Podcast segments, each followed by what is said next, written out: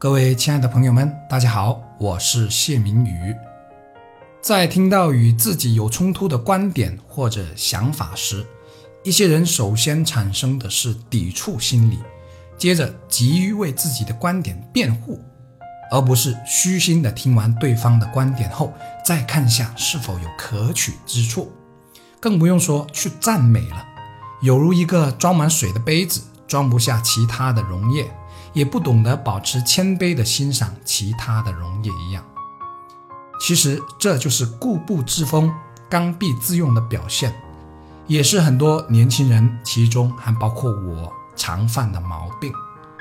而一个既懂得保留自己观点，又懂得虚怀若谷地听取他人意见，甚至不耻下问的人，他的进步必将更快，也更加的平易近人，受人尊重和爱戴。另一方面，其实对方只是表达一下他认为的观点，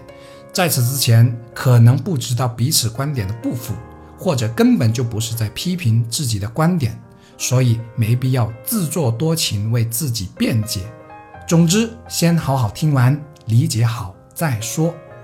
人生就是一场修行，虽然我们也许早就懂得了这个道理，但要做到却是需要一辈子的事情。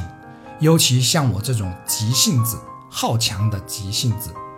可没关系，只要方向对了，剩下的就交给双脚吧。直到有一天成为或者接近向往中的理想中的那个自己。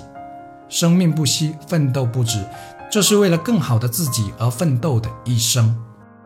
我是谢明宇，让我们为了更好的自己和更好的明天一起加油。